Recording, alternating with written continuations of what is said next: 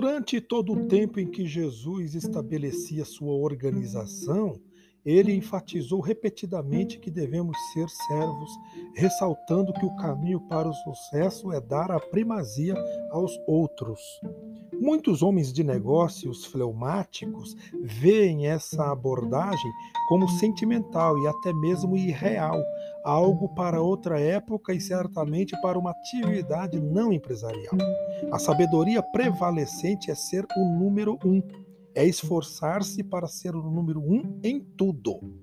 O fato, entretanto, é que o caminho mais seguro para o sucesso de um executivo é pôr os seus empregados e seus clientes em primeiro lugar, ou seja, servi-los indo ao encontro das necessidades deles.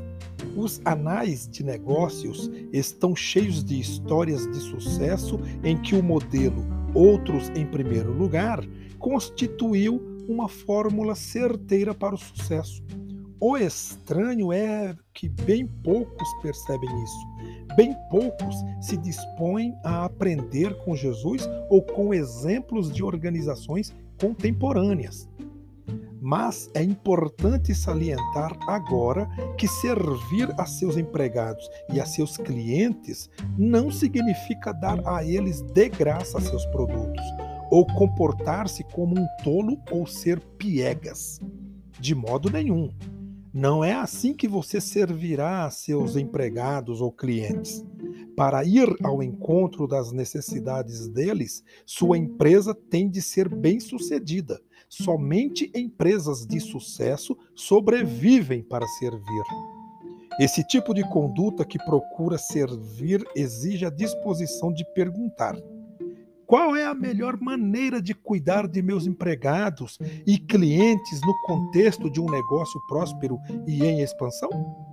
Com certeza, isso não significa vender seus produtos com preços inferiores ao custo ou reverter todo o lucro previsto em salários e prêmios para os empregados.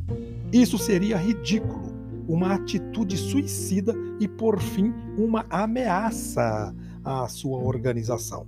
Nos negócios, o oposto do modelo baseado no servir é aquele que pode ser descrito com as seguintes palavras: aspas, Vamos pagar a estes pobres funcionários o mínimo possível e cobrar dos clientes o máximo pelos produtos que fabricarmos, com o menor custo, de forma que possamos lucrar tanto quanto possível.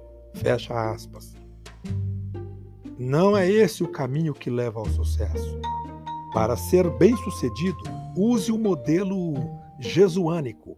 Cuide bem de seus empregados e clientes. Quando Jesus disse em Mateus 23:11, "Mas o maior dentre vós será vosso servo", ele fez uma afirmação pela qual todo negócio pode viver e prosperar.